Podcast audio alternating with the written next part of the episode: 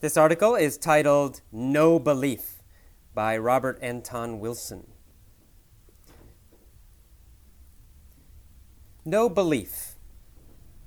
This remark was made in these very words by John Gribbin, physics editor of New Science magazine, in a BBC TV debate with Malcolm Muggeridge, and it provoked incredulity on the part of most viewers. It seems to be a hangover of the medieval Catholic Church that causes most people, even the educated, to think that everybody must believe something or other. That if one is not a theist, one must be a dogmatic atheist. And if one does not think capitalism is perfect, one must believe fervently in socialism.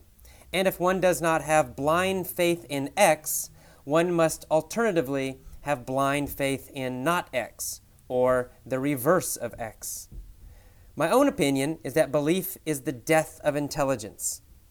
As soon as one believes a doctrine of any sort or assumes certitude, one stops thinking about that aspect of existence.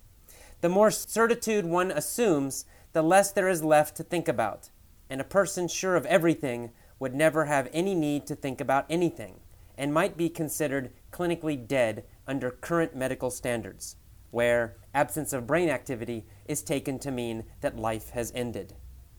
My attitude is identical to that of Dr. Gribbin and the majority of physicists today, and it is known in physics as the Copenhagen interpretation because it was formulated in Copenhagen by Dr. Niels Bohr and his co-workers between 1926 and 1928.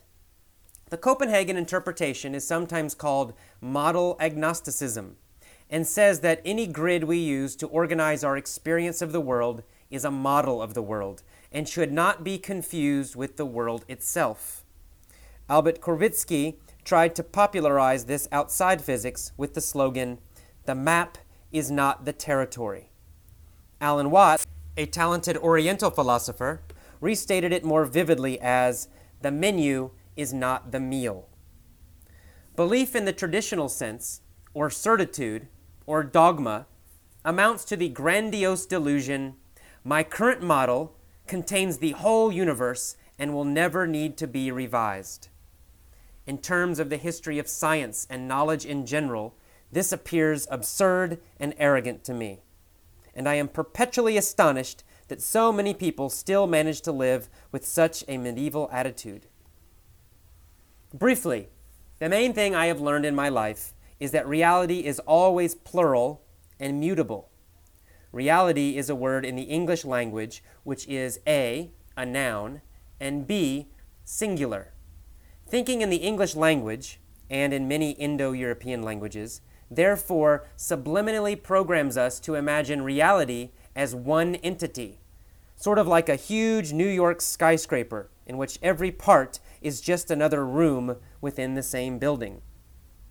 This linguistic program is so pervasive that most people cannot think outside it at all. And when one tries to offer a different perspective, they imagine one is talking gibberish. The notion that reality is a noun, a solid thing like a brick or a baseball bat, derives from the biological fact that our nervous systems normally organize the dance of energy into such block like things probably as instant survival cues. Such things, however, dissolve back into energy dances, processes, or verbs when the nervous system is joined with certain drugs, or transmuted by spiritual exercises, or aided by scientific instruments. In both mysticism and physics, there is a general agreement that things are constructed by our nervous systems, and that realities, plural, are better described as systems or bundles of energy functions.